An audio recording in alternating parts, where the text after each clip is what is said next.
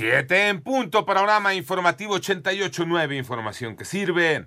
Yo soy Alejandro Villalbazo en el Twitter, arroba Villalbazo13 lunes 29 de agosto, Iñaki Manero. Y el panorama de COVID en México, Moni Barrera. Ya son 7.014.510 casos confirmados de COVID debido a que en las últimas 24 horas México registró 1.212 contagios nuevos y dos muertes para un total de 329.390 fallecidos, informó la Secretaría de Salud. El informe técnico diario sobre COVID-19 señala que continúa el descenso de contagios al reportarse 1.672 en promedio por día en la semana epidemiológica número 34 que comprende del 21 al 27 de agosto. En el periodo anterior, del 14 al 20 de agosto, se registraron 3.815. En 889 Noticias, Mónica Barrera. En el panorama nacional, algunos de los padres de los 43 normalistas de Ayotzinapa marcharon ayer domingo para exigir la liberación de María de los Ángeles Pineda y José Luis Abarca al considerar que ellos no son responsables de la desaparición de los estudiantes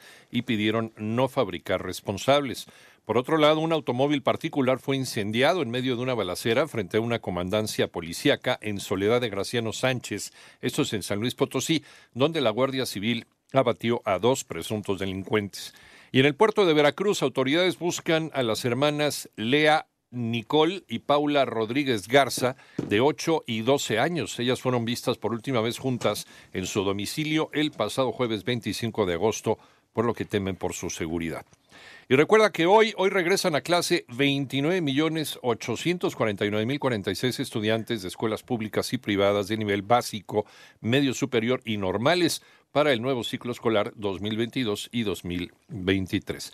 El presidente de México anunció que las familias de los mineros atrapados en Sabinas ya aceptaron el plan para recuperar los cuerpos.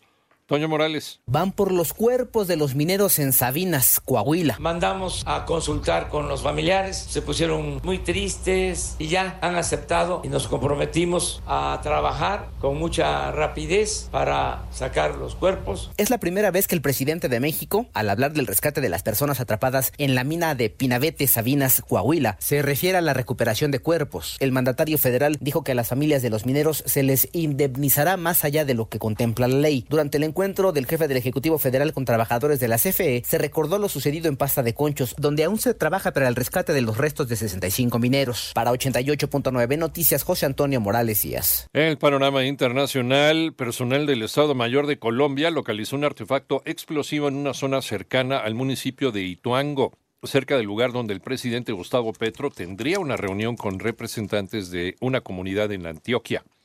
Por otra parte, Pakistán realizó un llamado internacional para hacer frente a las recientes inundaciones registradas en su territorio, las cuales han provocado más de mil muertos desde mediados de junio. Y la NASA lanzará en unos minutos, ahorita está el conteo desde Florida, el que han considerado el cohete más poderoso jamás construido para una misión de seis semanas en el espacio, con la cápsula Orión no tripulada, que será puesta en órbita lunar para determinar si la misión es segura para futuros astronautas con miras de escalar el viaje hasta el planeta Marte.